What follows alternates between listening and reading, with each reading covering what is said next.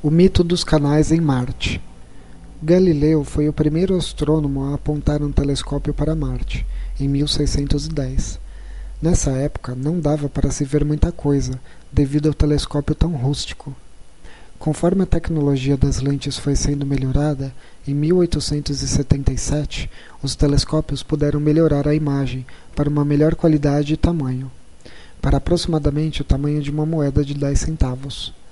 Certamente não é grande coisa para a tecnologia moderna, mas na época foi o suficiente para o diretor do Observatório de Milano, Giovanni Schiaparelli, mapear o esqueleto da superfície de Marte e nomear suas características geológicas.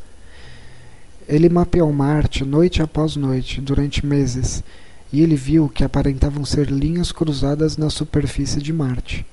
Schiaparelli interpretou essas linhas como canais de algum tipo. Como linhas retas não existem na natureza, Schiaparelli deu a ideia de que talvez alguma forma de inteligência deveria existir em Marte, ideia que foi muito debatida entre os astrônomos da época. Mais tarde, em 1894, Percival Lowell estava tão intrigado com essa possibilidade que pagou para construírem um enorme telescópio em uma montanha em Flagstaff, Arizona. Ele passou as próximas duas décadas observando, mapeando e especulando sobre o planeta vermelho. Ele se convenceu que estava vendo redes de linhas retas em Marte, o que pareciam ser canais.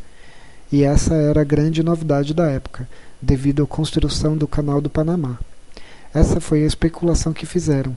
Talvez as grandes civilizações planetárias construíssem canais. Em Marte, possivelmente os canais servissem para trazer água dos polos. Obviamente, essa ideia foi descartada mais tarde.